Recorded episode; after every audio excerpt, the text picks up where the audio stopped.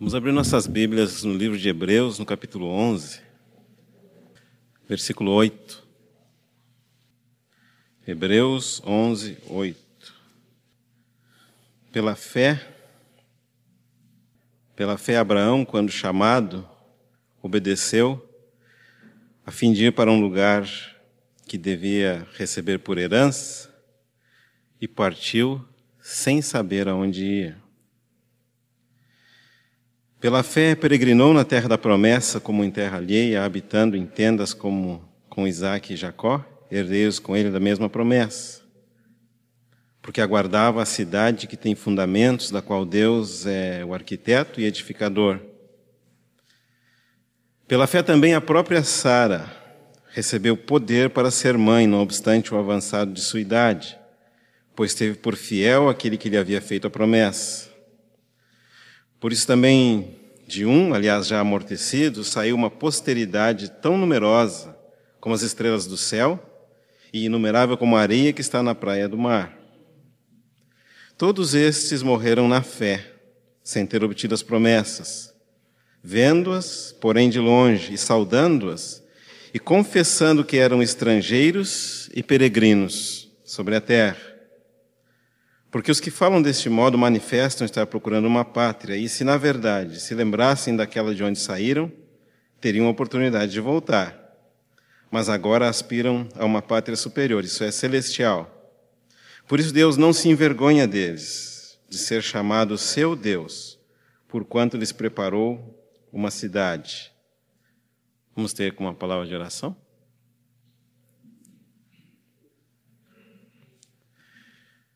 Obrigado, Senhor, por essa nova manhã que o Senhor nos concede. É a tua misericórdia que nos preserva, é a tua benignidade que nos sustenta. E mais uma vez nos achegamos à Sua presença, pedindo, Senhor, fala conosco por meio da Sua palavra. Alarga o nosso entendimento, dá-nos o conforto do Espírito Santo, dá-nos um coração receptivo e disposto a obedecer aquilo que o Senhor falar conosco hoje. Dá-nos um ouvido que realmente ouve a tua palavra. É a oração que nós fazemos nessa manhã no nome de Jesus. Amém. Hoje queremos falar mais uma vez sobre esse tema da fé. Na verdade, a ideia é dar continuidade a um compartilhar anterior sobre esse mesmo tema nesse mesmo capítulo do livro de Hebreus. Na outra oportunidade nós mencionamos como que esse capítulo 11 de Hebreus é colocado numa posição muito peculiar dentro da epístola. A epístola aos Hebreus tem 13 capítulos, e os dez primeiros capítulos menciona a parte doutrinária da epístola. Esses dez primeiros capítulos de Hebreus, quase como nenhuma outra parte da Bíblia, fala a respeito da pessoa do Senhor Jesus. Fala de maneira muito clara é, a, acerca da humanidade do nosso Senhor e também de maneira muito clara sobre a divindade do nosso Senhor. Ou seja, nosso Senhor Jesus é homem, perfeito, 100% homem, e é Deus também, 100% Deus. Então fala esses dez primeiros capítulos, e claro que também fala onde que ele está agora. Né? O nosso Senhor Jesus Cristo não está aqui na terra. Não está na pintura lá na parede, não está na estátua, não está no crucifixo pendurado em algum lugar. O nosso Senhor Jesus Cristo agora está no céu, ao lado do trono de Deus, no centro da autoridade do universo. Ele não está aqui agora. E por isso, agora ele exerce um ministério celestial, ou seja, um ministério que ele exerce lá do céu, por causa da obra que ele já realizou aqui na terra. E é sobre isso que os dez primeiros capítulos da Epístola aos Hebreus nos falam. O ministério do nosso Senhor Jesus Cristo, agora como sumo sacerdote e rei lá no céu. E de lá ele dispensa poder para nós vivermos aqui na terra uma vida celestial. E ele dispensa esse poder por meio do Espírito Santo. Então, quanto mais nós conhecemos o ministério celestial do nosso Senhor, mais celestial será a nossa vida. Menos presa a essas coisas aqui da terra. Então, esses dez primeiros capítulos de Hebreus é muito impressionante. Você nunca vai perder ou ter prejuízo ao ler a Epístola aos Hebreus. Isso é verdadeiro para qualquer outra parte da Bíblia também, né? Mas o interessante é que depois dos dez primeiros capítulos de Hebreus, tem o capítulo 11. E depois do 11 tem os dois últimos, o 12 e o 13. E esses dois últimos capítulos de Hebreus são extremamente práticos. Falam sobre a importância de perseverar. É uma das grandes dificuldades que nós enfrentamos como cristãos. Às vezes aperta a luta, e a gente desanima. Fala da importância da santidade, ou seja, de viver separado para Deus. Fala da importância do leito sem mácula, uma referência à vida de casados. Fala da importância de fazer as boas obras, de amar Amar é bonito na poesia, né? Na prática, amar às vezes é muito difícil. Especialmente quando somos inseridos no contexto da igreja. Tem os irmãos que são amáveis. E tem outros irmãos que parece que tem uns espinhos, né? Aí você vai abraçar aquele irmão que tem, parece, parece que tem espinho.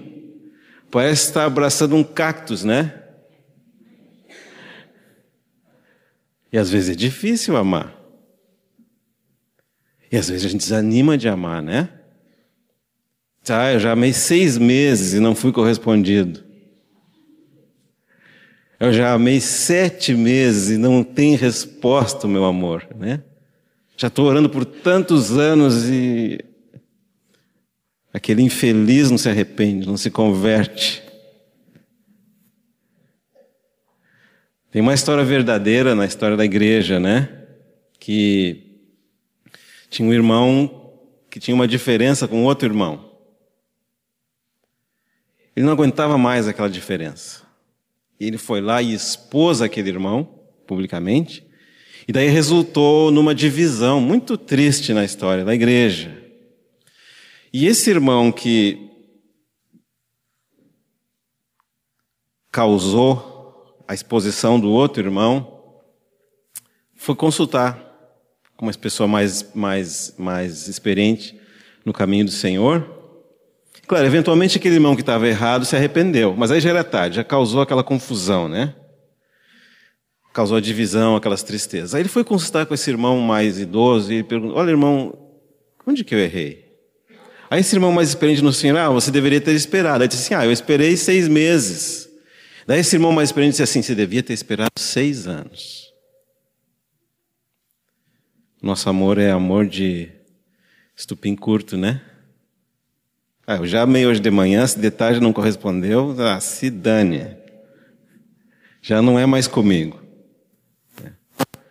Então, o que, que nós estamos trazendo esses, esses exemplos práticos da segunda porção da Epístola aos Hebreus, capítulos 12 e 13? É porque toda a prática da vida como cristãos, ela é decorrente de algo que o Senhor Jesus Cristo fez, ou algo que o Senhor Jesus Cristo é. E a ligação entre a vida do nosso Senhor, ensinada nos dez primeiros capítulos, e a prática da vida cristã, ensinada nos dois últimos capítulos, é a fé.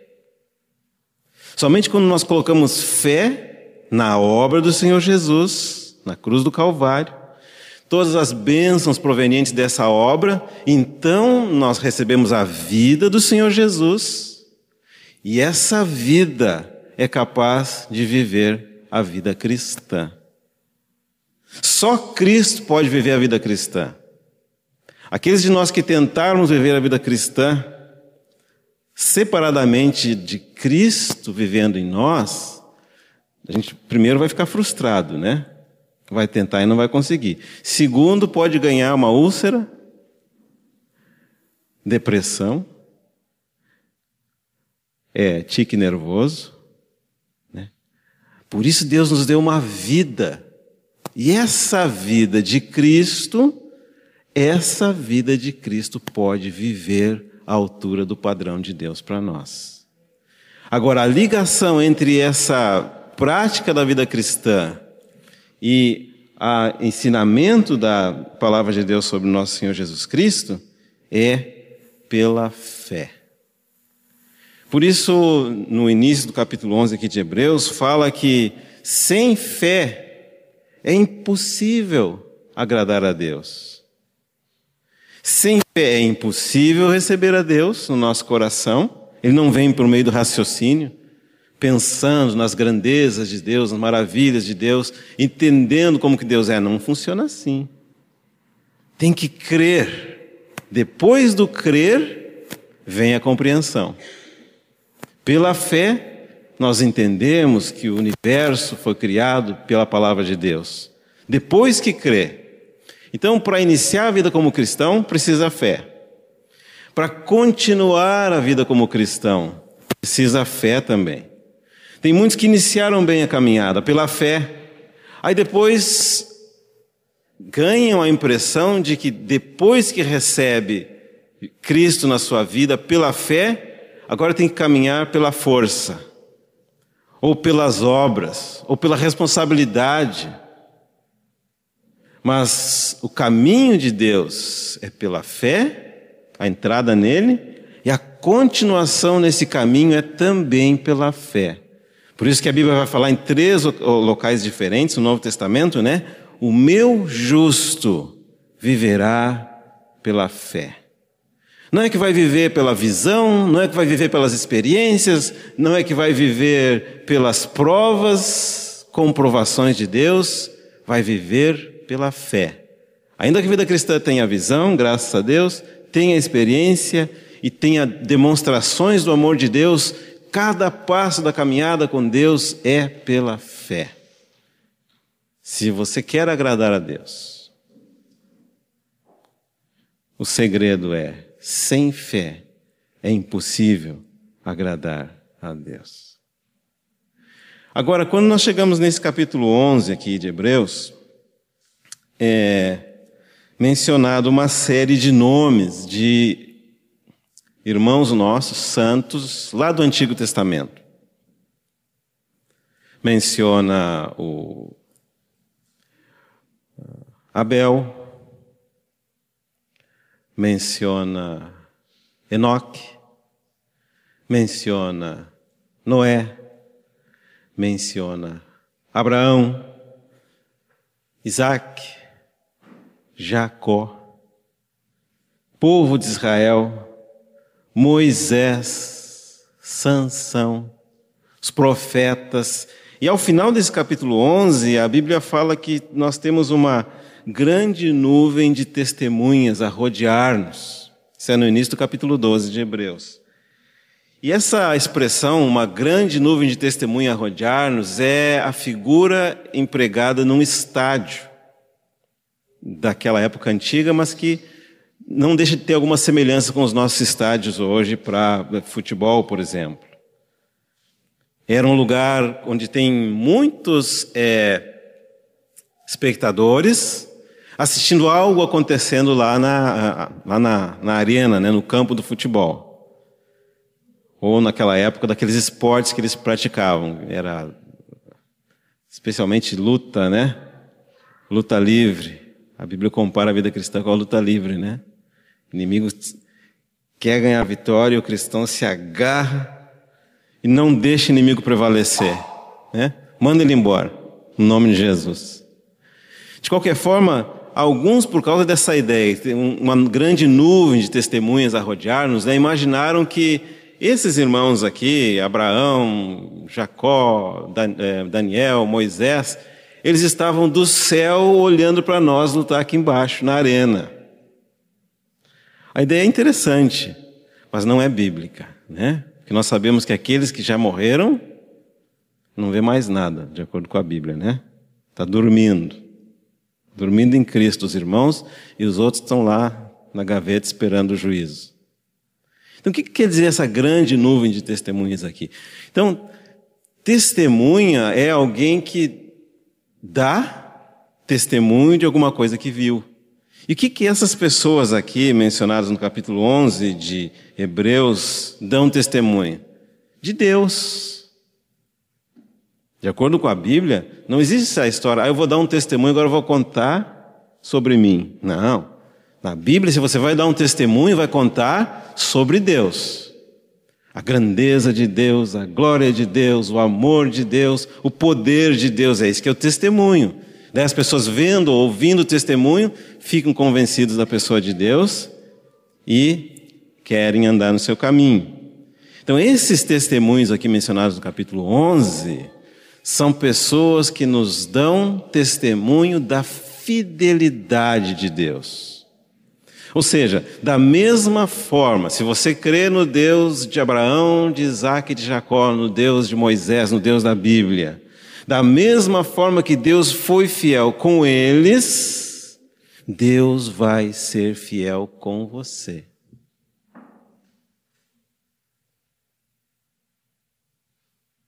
Porque Deus não muda. Nós somos variáveis. No sábado à tarde a gente está de mau humor, no domingo de manhã já está feliz, domingo à tarde está de mau humor de novo. Mas Deus não muda. Deus é o mesmo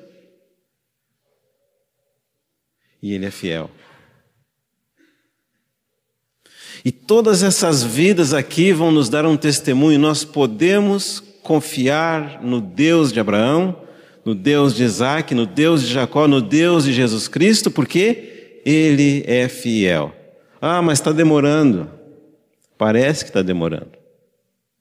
Mas eu já orei tantas vezes e aquela situação não mudou. Segue orando. Porque Deus não é somente é, poder para responder a oração, Deus é também amor para responder da maneira apropriada. E Deus também é sabedoria para para responder no momento certo. Não desanima de orar. Deus é fiel. Todas as manhãs, na nossa perspectiva, né, o sol se levanta. E ele tem mandado ao longo de muitos séculos, dá para dizer, ao longo de muitos milênios, né? A chuva e o sol sobre justos e sobre os injustos, né? Tem aquela história de uma irmã, eu acho que é irmã, estava orando, né? Senhor, está chovendo na horta do, do justo, do, do injusto e na minha horta não está chovendo. Tem essa impressão às vezes? Chove na horta do vizinho, não chove na minha horta? Anda a fila do vizinho a minha parece que está parada? Sabe aquela oração que está lá pendurada, não, não, tem jeito de avançar, e chega uma hora e você pensa assim: Senhor, o que está acontecendo? Tem alguma coisa de errado? Se o Senhor prometeu que ia dar chuva até para o injusto, por que, que não cai chuva na minha horta? Aí o que, que o Senhor respondeu? Claro que isso não está na Bíblia, né? É uma ilustração. O que, que o Senhor respondeu? Eu não te trato nem como justo, nem como injusto. Eu te trato como filho. Ou seja, todos os tratamentos de Deus conosco, todas as esperas de Deus conosco, todas as demoras de Deus conosco, têm um propósito maior que um ganho imediato aqui na terra. Deus está trabalhando algo em nós de valor eterno muito mais precioso do que ouro, muito mais precioso do que prata, muito mais precioso do que dólares americanos. Deus está preparando algo para que nós sejamos participantes do reino do seu filho. E para participar desse reino não é questão de ter dinheiro, nem ter conhecimento, nem mesmo que se refere a conhecimento teológico ou cristão. Isso é muito importante. Sem o conhecimento cristão, nós somos ignorantes, e ignorantes nós estamos nas trevas. Mas não se refere para esse reino, não é uma matéria de ter o conhecimento. Não basta ter os primeiros dez capítulos da Epístola aos Hebreus Para participar desse reino, é necessário ter um caráter do reino. Por exemplo, no reino é um lugar onde impera a mansidão.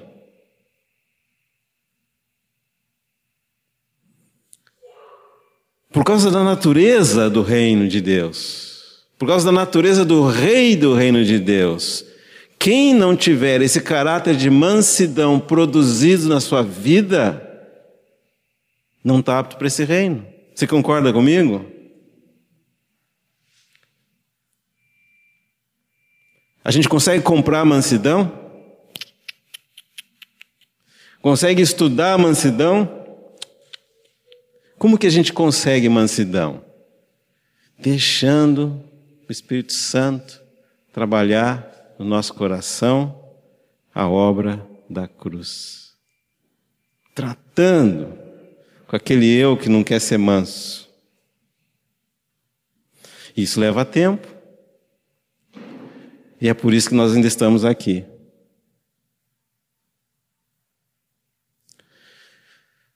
Às vezes eu já fiz essa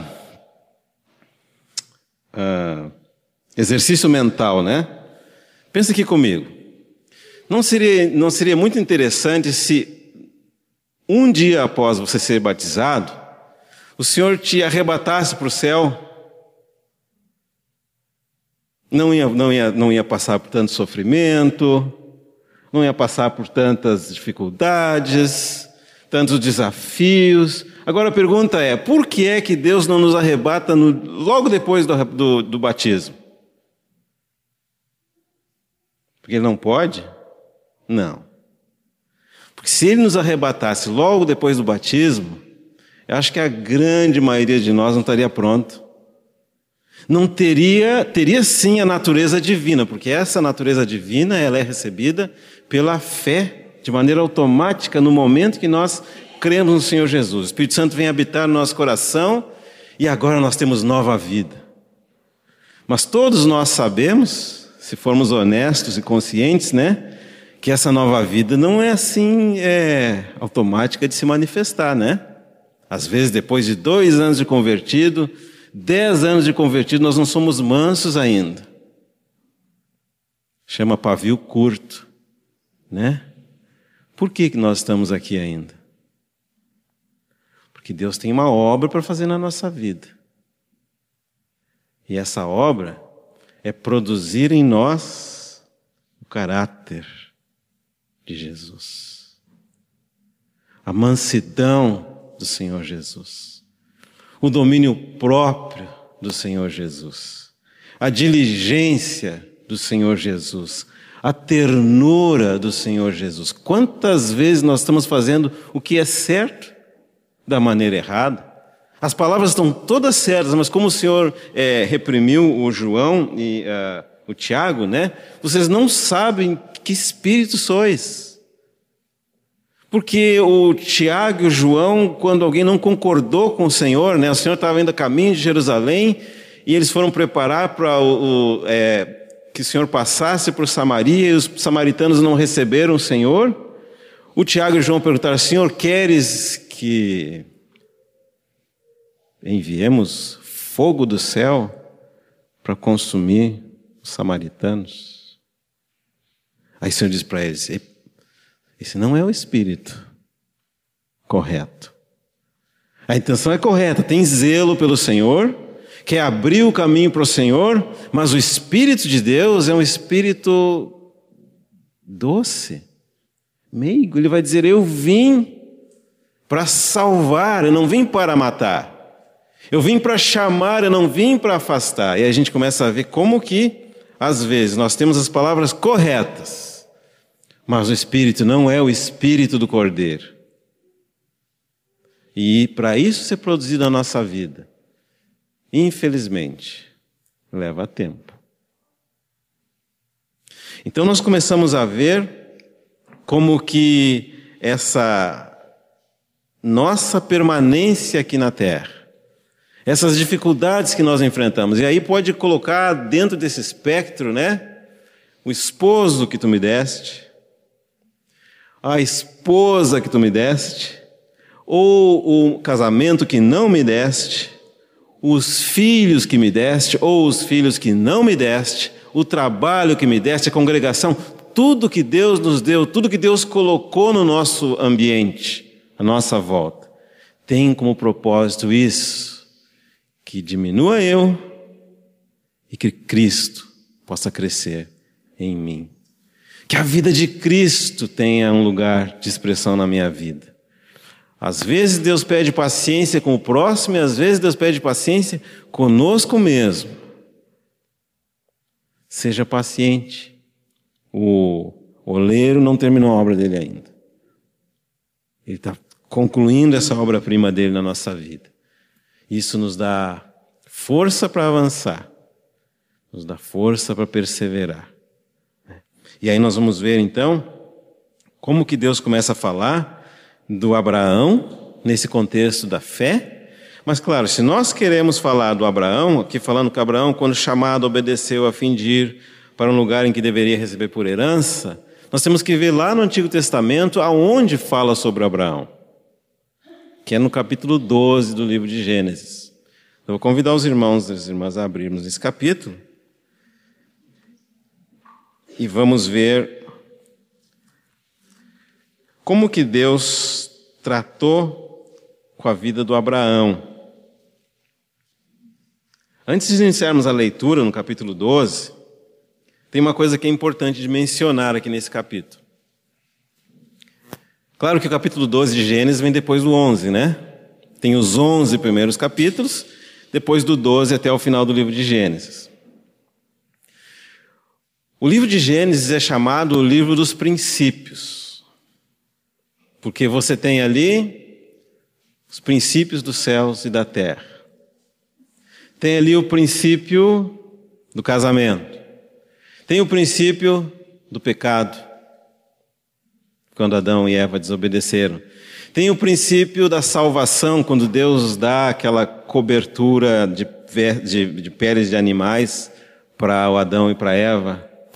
Tem o princípio da cidade, menciona quando Caim edificou a primeira cidade. Tem o princípio é, dessa divisão dos moradores da terra em nações, né? Princípio das nações, capítulo 10. Tem o princípio da diversidade de línguas, quando fala lá em Babel. Tem o princípio da vaidade. Tem o princípio da Babilônia. Tem o princípio da vida animal, o princípio da vida vegetal, o princípio dos pássaros, o princípio dos homens. Não tem dúvida que a palavra de Deus, nos 11 primeiros capítulos de Gênesis, fala dos princípios. Agora é interessante quando a gente constata que Deus vai comprimir, o Espírito Santo que inspirou é, a, a, a escritura desse livro, vai comprimir o princípio de todas as coisas, céus e terra e tudo que neles está incluído, em 11 capítulos. E depois do capítulo 12 até o final do livro de Gênesis, capítulo 50, ele vai falar só do Abraão,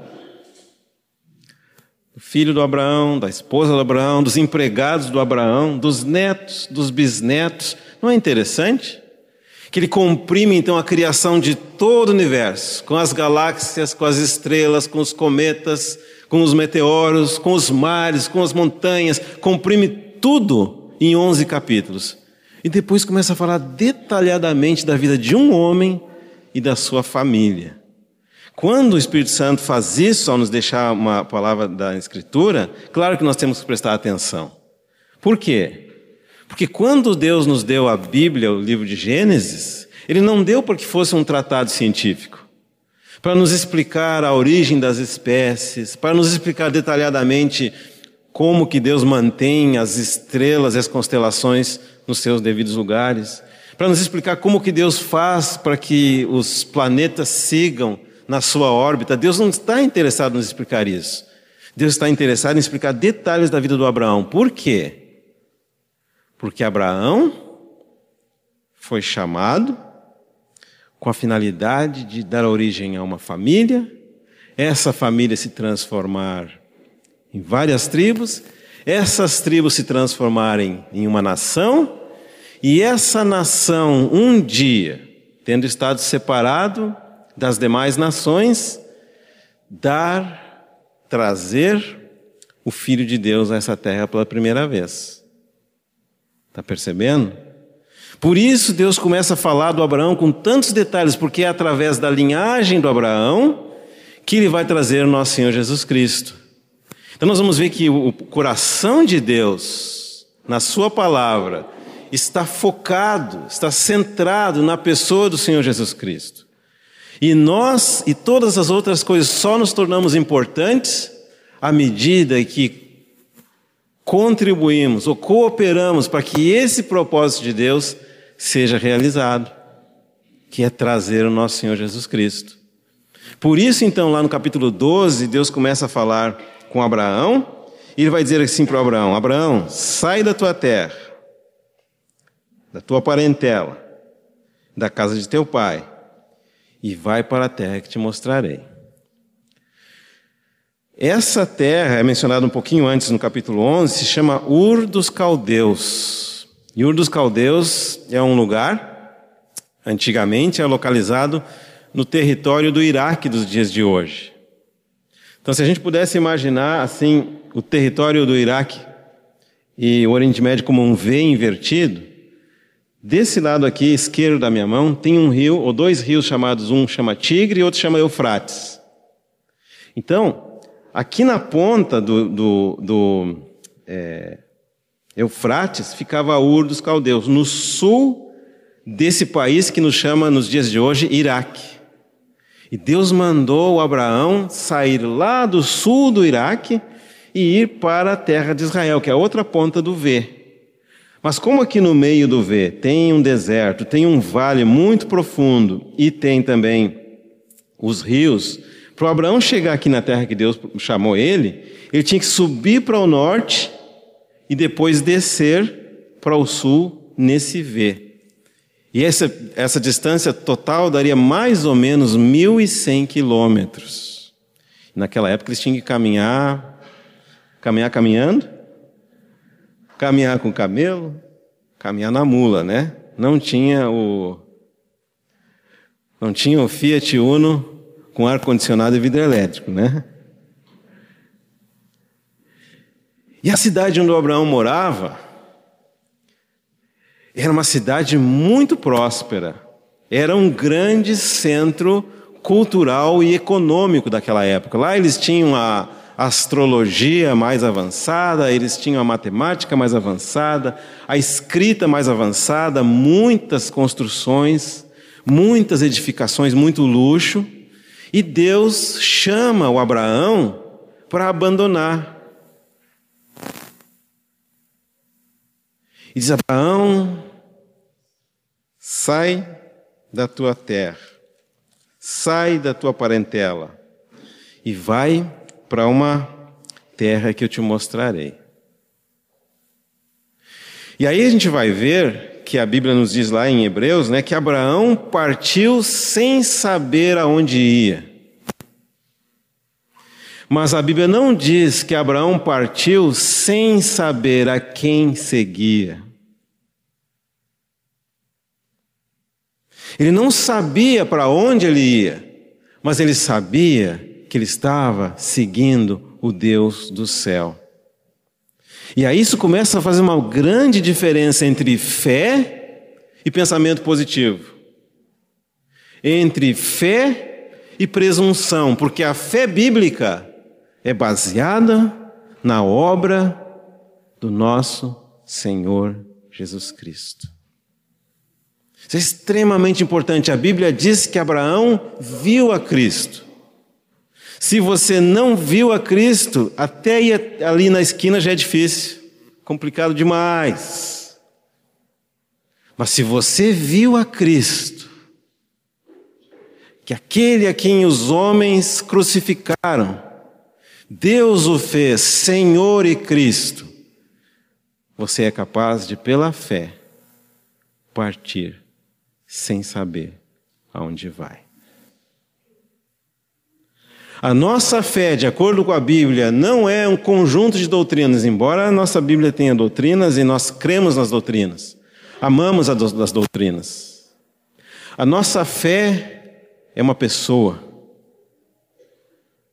é o Filho de Deus que foi dado a nós, entrou nesse mundo pela encarnação, nasceu em Belém da Judéia, Viveu 33 anos e meio sobre essa terra. Nos três últimos e meio, anos e meio exerceu um ministério que ninguém tinha exercido, de cura, de ensino, de é, é, amor. Depois morreu na cruz do Calvário, pelas mãos dos romanos. Ficou três dias e três noites no seio da terra, debaixo da sepultura. No terceiro dia, ele ressuscitou, porque a morte não pôde retê-lo. Depois de passar 40 dias ensinando os seus discípulos, ensinando, é, pregando é, essencialmente sobre o reino de Deus, ele foi elevado até as nuvens. E aqueles que testemunharam esse fato dizem que ele desapareceu nas nuvens. E posteriormente, algumas pessoas que viram além da nuvem descobrem onde estava o nosso Senhor Jesus. É. Um dos primeiros a ver o nosso Senhor Jesus Cristo foi o Estevão. Ele foi sacrificado como mártir, e antes da morte dele, a Bíblia nos fala que o Estevão viu o céu aberto. E quando ele viu o céu aberto, o que, que ele viu? Que aquele Senhor que tinha desaparecido na nuvem, ou aquele senhor que tinha sido crucificado lá no Gólgota, agora estava assentado à direita de Deus, cheio de glória, cheio de honra, cheio de majestade, e ele mesmo foi aquele que, quando foi exaltado, quando foi ungido, quando foi é, coroado, o óleo que foi derramado sobre ele, que é uma figura do Espírito Santo, desce sobre a cabeça, sobre a barba, sobre as vestes, chega até a orla inferior das vestes. Quando chega na orla inferior das vestes, o que acontece? O batismo do Espírito Santo. Por causa da obra que o Senhor Jesus Cristo fez, nós recebemos o batismo com o Espírito Santo. Por causa da obra que ele já fez na cruz do Calvário por causa das coisas que ele conquistou, da glória dele, então o Espírito Santo é enviado. E aí nós vemos por que, que nós podemos ter uma fé cristã hoje em dia. Por causa da obra de Jesus na cruz do Calvário. Porque ele derramou o seu sangue na cruz, nós temos o perdão dos nossos pecados. Porque derramou o seu sangue na cruz, nós temos acesso à presença de Deus porque derramou o seu sangue na cruz, nós temos o Espírito Santo habitando conosco. Nós podemos ter comunhão com Deus. Está percebendo então como a nossa fé está totalmente relacionada com a pessoa do Senhor? Na verdade, uma das definições da vida cristã é quando nós cremos em Deus por meio de Jesus Cristo, nós somos feitos um espírito com Deus. O que significa isso? União com Deus. Nós antes estávamos separados por causa do pecado, agora, por causa da obra do Senhor Jesus, nós estamos unidos por meio de Cristo com Deus. Por isso a nossa fé é baseada na vida e na obra do nosso Senhor Jesus Cristo. E aí, quando nós somos unidos é, com Deus em Cristo, se nós seguimos o mesmo caminho de Cristo, chegaremos onde ele chegou. Cristo veio a essa terra, morreu, ressuscitou, ascendeu, assentou no céu lá no trono. Nós seguimos a vida dele aqui, né? Vamos tomar a cruz, depois ressuscitar, depois assentar no trono. Isso é a nossa fé. Mas o que, que a gente está fazendo quando nós hoje, dois mil anos depois que nosso Senhor Jesus Cristo passou na Terra, cremos é, na obra dele aqui na Terra? Nós estamos, pela fé, fazendo a história de Cristo a nossa história. Nós cremos que a morte de Cristo é a nossa morte, ressurreição de Cristo, a nossa ressurreição, ascensão de Cristo, a nossa ascensão. Então nós associamos a nossa vida pela fé com o passado de Cristo, com a história de Cristo. Associamos a nossa vida pela fé com o presente de Cristo. E associamos a nossa vida pela fé com o futuro de Cristo. E aí nós começamos a ver o quê? Que não tem razão para desanimar. Porque um futuro glorioso nos espera. Hoje passamos por dificuldades. Hoje derramamos algumas lágrimas. Mas Deus colhe as nossas lágrimas num potezinho. Ele sabe. Ele conhece as coisas que nós passamos. E a Bíblia fala que um dia Ele enxugará dos nossos olhos toda lágrima. Eu queria provar para os irmãos como que o Abraão de fato viu o nosso Senhor Jesus Cristo. Abra por gentileza no Evangelho de João, capítulo 8, versículo 56. Abraão, vosso pai, alegrou-se por ver o meu dia, viu-o e regozijou-se. Está vendo aí? Nosso Senhor Jesus Cristo falando com seus inimigos, dizendo que Abraão viu o Senhor. E ele respondeu, é, perguntaram-lhe, pois, os judeus, ainda não tem 50 anos e viste Abraão? Em verdade, em verdade eu vos digo que antes que Abraão existisse, eu sou. Também mais uma porção no livro de Atos, no capítulo 7, versículo 1. O Estevão se dirigindo aos seus inimigos, eles então perguntou-lhes o sumo sacerdote: Porventura é isso assim? Estevão respondeu: Varões, irmãos e pais, ouvi. O Deus da glória apareceu a Abraão, nosso pai, quando estava na Mesopotâmia, antes de habitar em Arã. E lhe disse: Sai da tua terra e da tua parentela e vem para a terra que te mostrarei. Então saiu da terra dos caldeus e foi habitar em Arã. Então, essas duas passagens bíblicas são a comprovação e a evidência de que o Abraão viu o Senhor Jesus. Como nós sabemos que é o Senhor Jesus que ele viu? Porque Deus Pai não pode ser visto pelos olhos humanos. Deus diz: Ninguém verá a minha face e viverá. Deus Espírito Santo não pode ser visto porque é um espírito.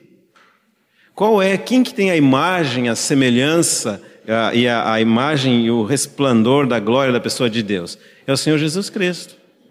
Então, essas passagens aqui confirmam que Abraão, de fato, viu o Senhor Jesus e por isso ele obedeceu. E se nós queremos andar no mesmo caminho que o Abraão andou, na mesma fé que Abraão teve, nós temos que ver o Senhor. Como que nós vemos o Senhor nos dias de hoje? Por intermédio da palavra escrita. Nosso Senhor hoje não pode ser visto com os olhos físicos, mas ele pode ser visto com os olhos do nosso espírito. Nosso espírito vivificado, habitado pelo Espírito Santo. Quando nós buscamos a palavra escrita, a palavra escrita sempre vai mostrar a pessoa do Senhor Jesus. Mostra outras coisas também, mas o centro da palavra escrita é a pessoa do Senhor. A palavra vai te levar para Cristo e Cristo te leva para a palavra. Sempre assim. Qualquer palavra que não te leve para Cristo não é a palavra de Cristo.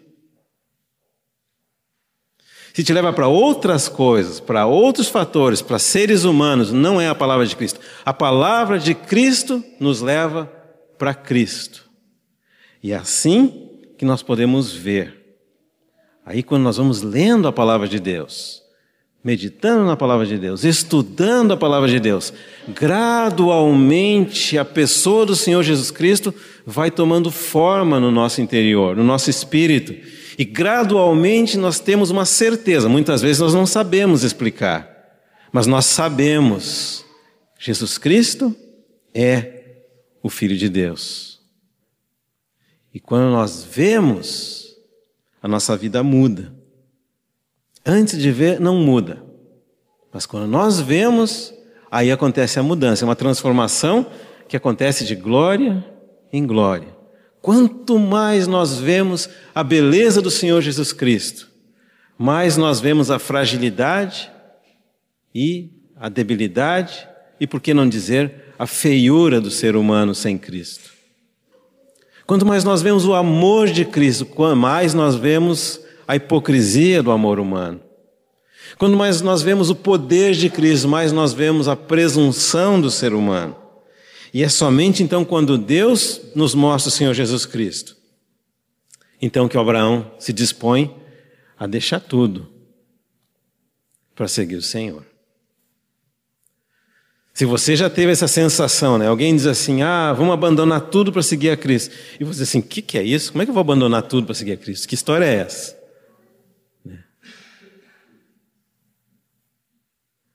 Não tenta abandonar sem primeiro ver.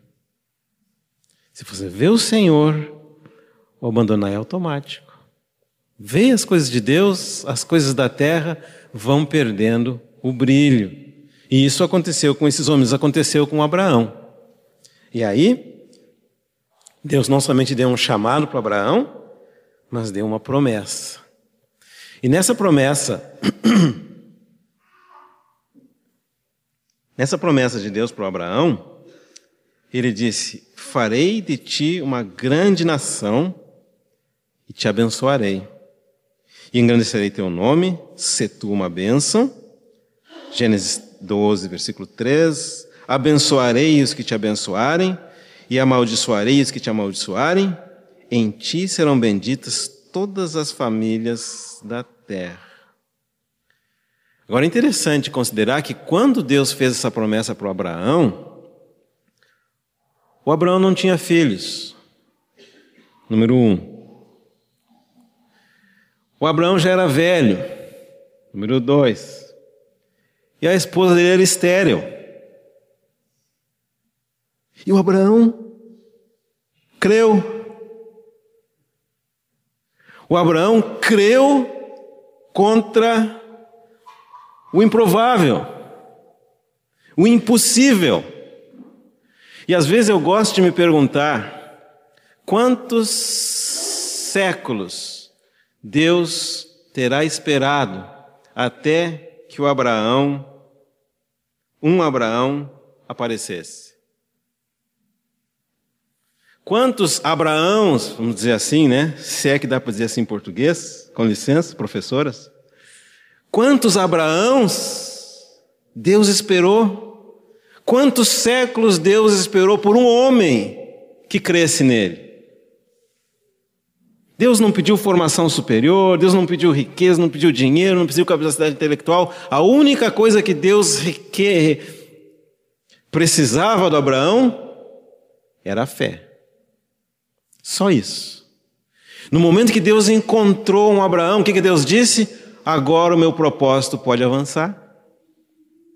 Agora eu posso preparar o caminho para a vinda do Salvador da humanidade. Deus se negou a avançar, se é que dá para dizer assim, sem que antes houvesse a cooperação de um homem e, evidentemente, da sua esposa. Está percebendo? E claro que Abraão, ele foi aquele que cerca de 1900 anos antes da vinda do Senhor, deu o primeiro passo. Ou seja, por causa da fé do Abraão, houve Belém. Muitos Abraãos tinha passado, mas nenhum deles correspondeu ao chamamento de Deus. Mas quando Abraão viu Senhor Jesus Cristo. Quando Abraão creu na promessa de Deus, ele creu no Deus que do nada traz as coisas à existência, aí o propósito de Deus começa a andar. Enquanto Abraão não creu, a primeira vinda do nosso Senhor Jesus Cristo não pôde ocorrer. E claro que eu já vou adiantar o capítulo final da mensagem, depois a gente volta para isso, né? Mas o capítulo final da mensagem qual que é? Abraão creu e preparou o caminho para a primeira vinda do nosso Senhor Jesus Cristo. Nós cremos e prepararemos o caminho para a segunda vinda do nosso Senhor Jesus Cristo. Lembra que quando o Senhor Jesus Cristo fala para os seus discípulos a respeito dos é, tempos do fim, tem duas coisas que ele pergunta, né? Quando retornar o filho do homem, encontrará amor na terra? O amor vai esfriar. E o primeiro amor que esfria é o amor para com o Senhor. Depois esse amor se reflete na congregação e depois se reflete no mundo.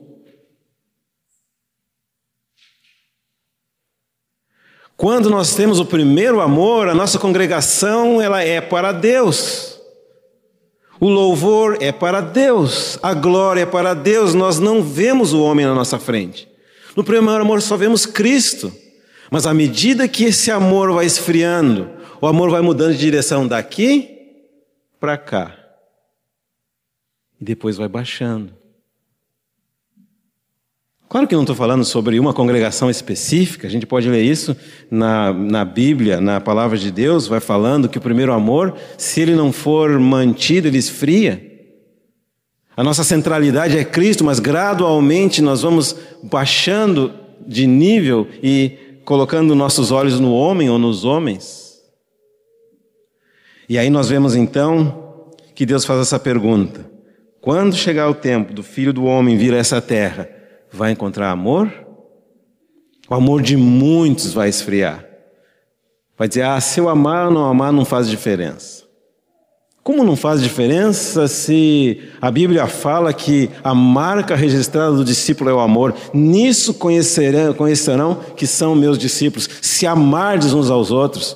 Não só de boca, não só de palavra, não só os que são bons de amar, mas amar de fato e de coração, 100%, sem discriminar, sem preconceito, sem preconceito social, sem preconceito racial, sem preconceito de dinheiro ou de pobreza, amar profundamente até aquele que não é fácil de amar. E a outra coisa que o Senhor fala, quando vier o Filho do Homem sobre a terra, encontrará ele fé Fé genuína. Não a fé que somente crê quando vê. Se vê, já não precisa mais fé. Fala aí para mim. Né? Claro que aquele dia em que o Senhor vier nas nuvens, com os anjos, miríades de anjos, com as trombetas, com um relâmpago, Aquele espetáculo que até mesmo aqueles que o crucificaram é, é, vão ver, aqueles que o traspassaram, todo olho vai ver. Aí pergunta, aí precisa fé? Que fé é essa que precisa haver? Aí não precisa ter mais fé.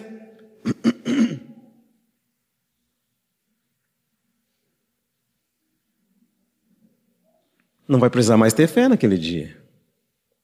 Mas hoje, que nosso Senhor está oculto aos olhos do mundo, que eles zombam dos cristãos, que eles ridicularizam os valores cristãos, as palavras da Bíblia, que o povo deixa de eleger um candidato porque ele crê na Bíblia. Nesses dias em que é tão difícil se posicionar pelo Senhor, é hoje que nós precisamos da fé. A fé é a certeza das coisas que se esperam. E a convicção das coisas que não se vê. Um dia os nossos olhos físicos verão o que hoje já os nossos espíritos veem. Que o bem venceu.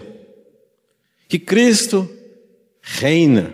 Que a justiça existe. Que Deus é bom. Naquele dia, não somente nós veremos, todos verão. Mas hoje é o momento de andarmos pela fé. E essa fé no povo de Deus agora que vai preparar para a vinda do nosso Senhor Jesus Cristo. Da mesma forma que a fé do Abraão preparou para a primeira vinda do nosso Senhor Jesus Cristo, a fé dos filhos espirituais de Abraão vai preparar para a vinda, é, para a segunda vinda do nosso Senhor. A Bíblia nos diz que Abraão creu, viu o Senhor, creu em Deus e, como consequência, obedeceu. É, ele deixa a terra dele, deixa a parentela e se torna um peregrino nesse mundo. A mesma coisa com Moisés. A mesma coisa com Pedro, com João. E graças a Deus, alguns de nós na nossa geração. E Deus promete para Abraão que vai fazer do Abraão uma nação. E, em resposta, o Abraão segue caminhando e de um morador de casa própria, no sentido figurado, né? Abraão começa a viver de aluguel. Só figurado, né? Não é nenhuma crítica a quem mora na casa própria. Mas Abraão começa a viver em tendas. A partir daí, a vida do Abraão é caracterizada pelo altar e pela tenda. O que, que significa isso? Abraão não está mais fixo aqui nessa terra. Ele vive aqui nessa terra, ou vamos dizer assim, ele vive no mundo, mas ele não é do mundo. Ele está pronto para mover a qualquer momento que Deus ordena que Abraão mova, ele está pronto, não tem nada aprendendo. Tem alguns de nós que têm tantos projetos, eu me incluo, eu gosto de projetos, né? planejar e projeto, e quando que vai chegar, daqui a 10 anos, daqui a 20 anos que vai acontecer. Não é errado planejar, nem ter projetos. Mas tem alguns de nós que têm tantos projetos que eu receio que quando o Senhor voltar e disser assim, meu filho, né? Está na hora, estou chegando. Assim, Espera um pouquinho, Senhor, que eu não terminei meu projeto. Será que nós temos alguma coisa que nos prende aqui na terra? a gente vai dizer, espera, Senhor, não, não, não, ainda, ainda não, para aí um pouquinho. O Abraão vivia em tendas. Abraão, literalmente, deixa o mundo para trás e passa a ser um seguidor de Cristo. Dos valores de Cristo, dos princípios de Cristo. Quando nós seguimos a história do Abraão, nos é dito que ele enfrentou uma guerra, venceu a guerra e encontrou o rei de Sodoma, rei, rei de Gomorra. E esse rei queria dar uns bens para Abraão. E Abraão disse assim: Não quero nada. Quero nada desse rei de Sodoma, rei de Gomorra. Isso tipifica o mundo, né? O Abraão não quis. Contra Abraão deu o dízimo. Não quis receber, ele deu o dízimo. E é, depois de vencer essa batalha que ele venceu,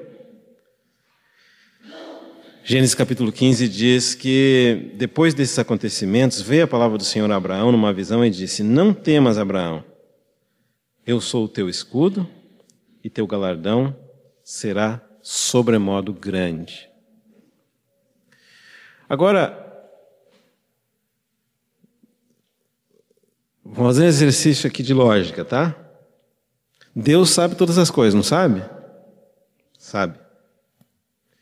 Do nada, depois dessa grande batalha, Deus fala para Abraão: não temas. Pergunta: por que é que Deus falou para Abraão: não temas? Que Abraão estava com medo. E a fé nesse aspecto é muito interessante. Por quê? Primeiro, Abraão enfrentou, aqui nós não lemos aqui na narrativa, né, mas nesse capítulo 15 vem depois que o Abraão enfrentou vários reis, exércitos poderosos daquela antiguidade. Primeiro ele enfrentou e venceu e depois ele ficou com medo. Assim que é a fé. A fé não calcula, A fé primeiro enfrenta, depois vem o medo. Se você enfrenta sem medo, você pode estar sendo presunçoso, descuidado, arriscado. Mas Abraão enfrentou aqueles reis, venceu aqueles reis, não aceitou a recompensa, depois ficou com medo. Aí Deus vem e aparece para Abraão, como diz aqui, numa visão. E Deus vai dizer: Abraão, não tenha medo, eu sou o teu escudo, e eu sou o teu galardão. Pela fé, Abraão colocou a sua vida na mão de Deus. E agora ele tem como escudo e proteção o próprio Deus. E agora ele tem como galardão, ou seja, como recompensa, o próprio Deus. E aí Deus vai, nesse capítulo, renovar a esperança, a promessa com Abraão. E além de renovar essa promessa, Deus vai fazer uma aliança com Abraão. Como que é essa aliança? Deus ordena que Abraão tome alguns animais, uma novilha, parte pelo meio, depois uma cabra, depois uma ovelha, depois pássaro, uma pomba, parte pelo meio e faz um caminho entre esses animais sacrificados. E essa era uma maneira que tinha na antiguidade de fazer aliança, ou na verdade de assinar um contrato. Atualmente o contrato a gente faz com papel e caneta, né? Pega o papel, assina as partes do contrato e cada parte se compromete a cumprir com a sua responsabilidade. Mas no período do Abraão, na época de Abraão, a aliança era feita com sangue. Então se criou aquele caminho de sangue e nós sabemos que o derramamento de sangue fala da vida. Então, quando Deus faz uma aliança com Abraão, ele faz uma aliança de vida. Quando Deus faz uma aliança conosco, ele dá o sangue do seu próprio filho, ele dá a vida do seu próprio filho. Quer garantia maior do que essa? E aí a Bíblia nos diz que quando está preparado aquele caminho de sangue entre as metades dos animais, aqueles dois que entram em aliança deveriam passar juntos. Mas aí, para nossa surpresa, na hora que o Abraão deveria atravessar aquele caminho entre os animais partidos, o Abraão adormeceu. E nos diz que somente uma tocha de fogo passou no meio daqueles animais. O que, que significa isso? que nesse contrato de Deus com Abraão, Deus fez a parte dele e fez a parte do Abraão. Que, que significa isso? Isso nos fala da graça.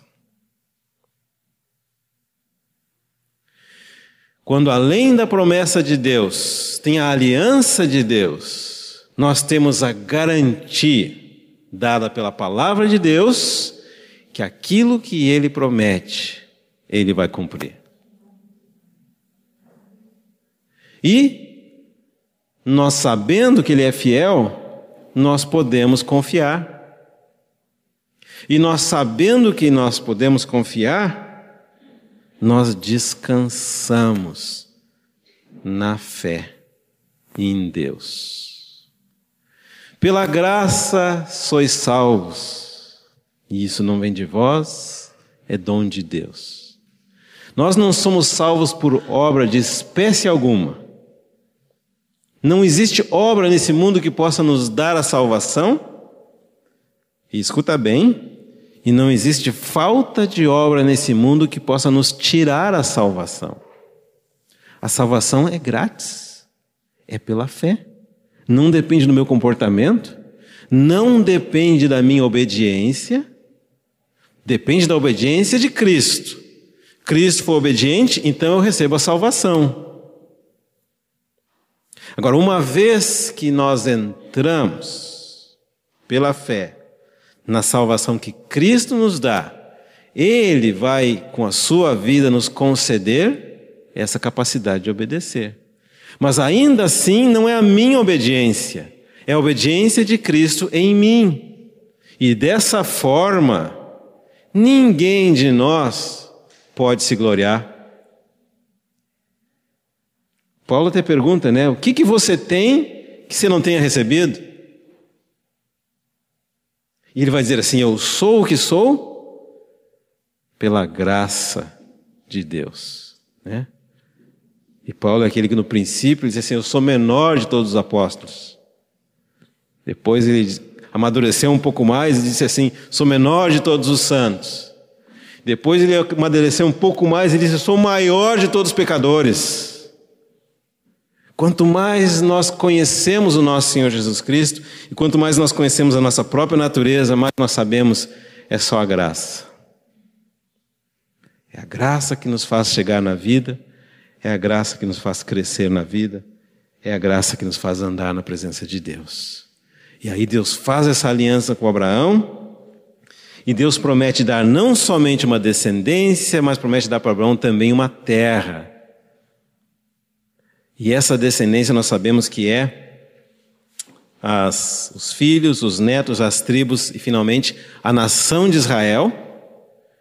E depois de 1960 anos aproximadamente que essa nação já estava sobre a terra, veio o Senhor Jesus.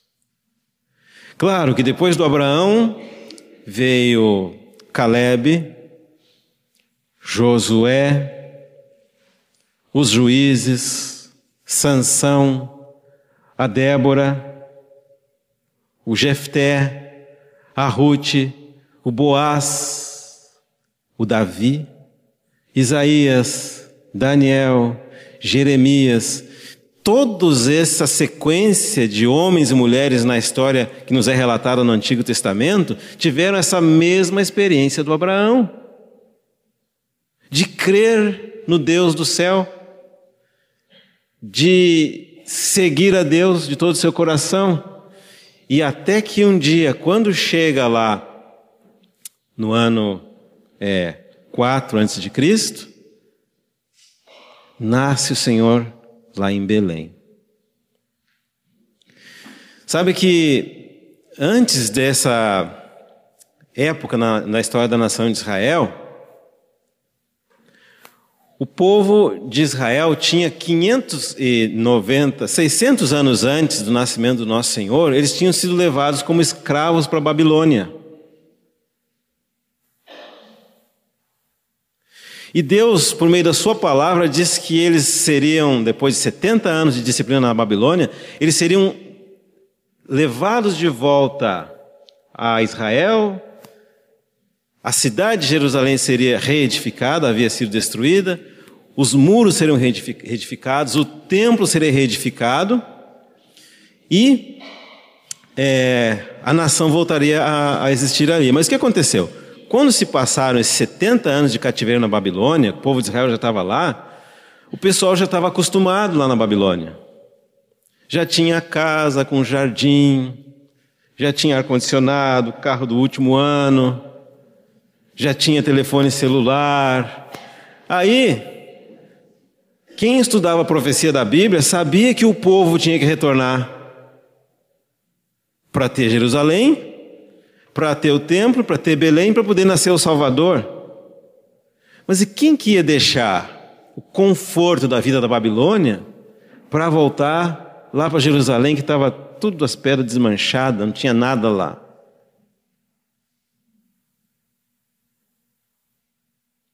Só alguém que tivesse visto Jesus Cristo, o Messias. E aí nós podemos imaginar os antepassados do José e da Maria. Talvez percorrendo aquele mesmo caminho para o norte do Iraque, depois desce para o sul, ou talvez atravessando o deserto para se estabelecer lá no meio do nada, numa pequena aldeia chamada Nazaré. E daí, depois de 500 anos que a nação tinha perdido o seu lugar, ainda tinha fé no coração da Maria e do José. E quando aparece aquele anjo e fala para Maria que ela vai conceber o filho de Deus, o que, que ela vai dizer assim? Vai dizer: "Seja feito com a tua serva conforme a tua palavra. Claro que Maria era uma estudante da palavra de Deus. E aí Deus encontrou a Maria e pôde nascer o Salvador. Pergunta: quantas Marias Deus deve ter esperado até que aquela Maria respondesse sim, para que o propósito de Deus pudesse avançar? Quando a palavra de Deus nos fala a respeito da vinda do nosso Senhor, fala de muitos eventos que vão acontecer em escala mundial. Nós já estamos vendo. Fala de guerras entre as nações, rumores de guerra, fala do aparecimento do anticristo, fala do aparecimento do falso profeta, fala da besta que sai do mar, fala da besta que sai da terra fala dos quatro anjos que serão soltos na, na fonte do Eufrates e vão destruir um terço da população humana, mas fala também que quando o Senhor Jesus Cristo vier, ele vai encontrar uma igreja gloriosa, sem mancha, sem ruga, sem pecado fala de um grupo de homens e mulheres que vivem para esperar a vinda do Rei. Fala de um grupo de homens e mulheres que há muito tempo percebeu que nesse mundo não há esperança na política desse mundo não há esperança. Nos reis desse mundo não há esperança. Na ciência desse mundo não há esperança. Nas armas desse mundo não há esperança. A nossa esperança está em Cristo Jesus. E quando nós dizemos para o Senhor, pela fé, Senhor, faz na minha vida a sua vontade, para que venha o teu reino. Senhor, não quero continuar sendo a mesma pessoa que eu fui até ontem à tarde. Quero mudar, quero ser diferente, quero ser transformado, quero ser como nosso Senhor Jesus Cristo é, para que o Senhor encontre em nós aquela igreja que Ele disse que vai encontrar quando ele vai retornar para a terra. Diz que vai encontrar uma igreja ataviada, adornada, vestida, pura, esperando, sem máculas, sem mistura. E ele vai voltar para ela e por ela. Que a nossa fé possa nos ajudar a andar dessa forma na Sua presença. Vamos concluir com uma palavra de oração.